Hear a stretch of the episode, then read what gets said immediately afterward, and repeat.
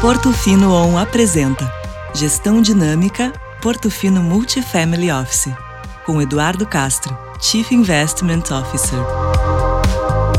Olá, pessoal. A ideia dessa nossa conversa, como de praxe, é atualizá-los em relação às discussões que o nosso comitê de investimento aqui na Portofino tem tido ultimamente.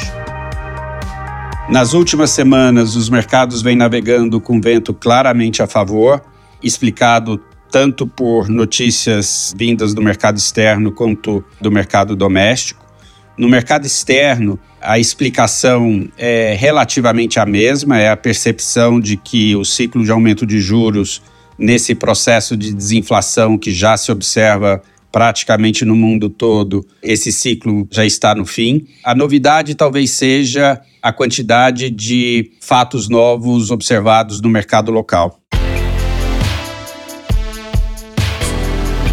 Essa análise do mercado local, ela pode ser dividida em três uh, principais fatores: a economia, a política e os mercados propriamente ditos. Na economia, a gente tem de fato tido sinais positivos sobre vários aspectos. Quando a gente olha para a inflação, que até então era a maior preocupação, tanto a inflação corrente quanto as expectativas de inflação vêm melhorando sensivelmente nas últimas duas semanas. Quando a gente olha para crescimento, né, tivemos dados de crescimento do PIB que surpreenderam o mercado, com a observação que existe sim uma concentração mais no setor agro, mas não deixa de ser uma notícia boa.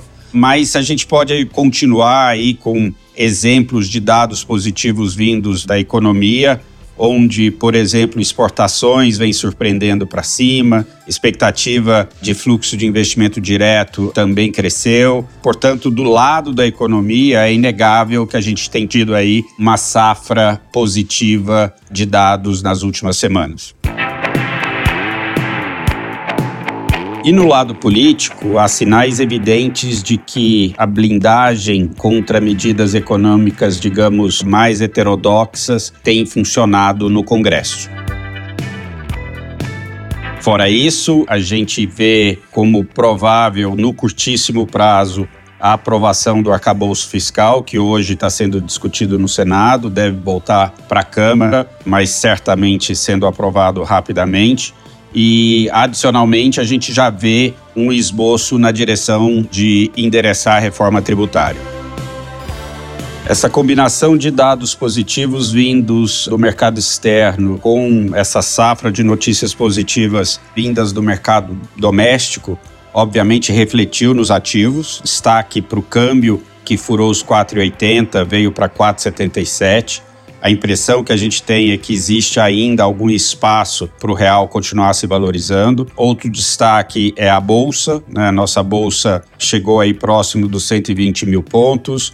É verdade que a bolsa estava bem depreciada, talvez a gente veja algum nível de acumulação, mas a, a, perspectiva é ainda positiva, uma vez que muitos investidores estão menos alocados. Exemplos de fundos de pensão e investidores estrangeiros. E por último, os juros, né? Os juros futuros já refletem, talvez seja esse o mercado com menos prêmio, na nossa opinião. Os juros futuros já refletem a um processo de redução de juros a começar em agosto, que é o nosso cenário.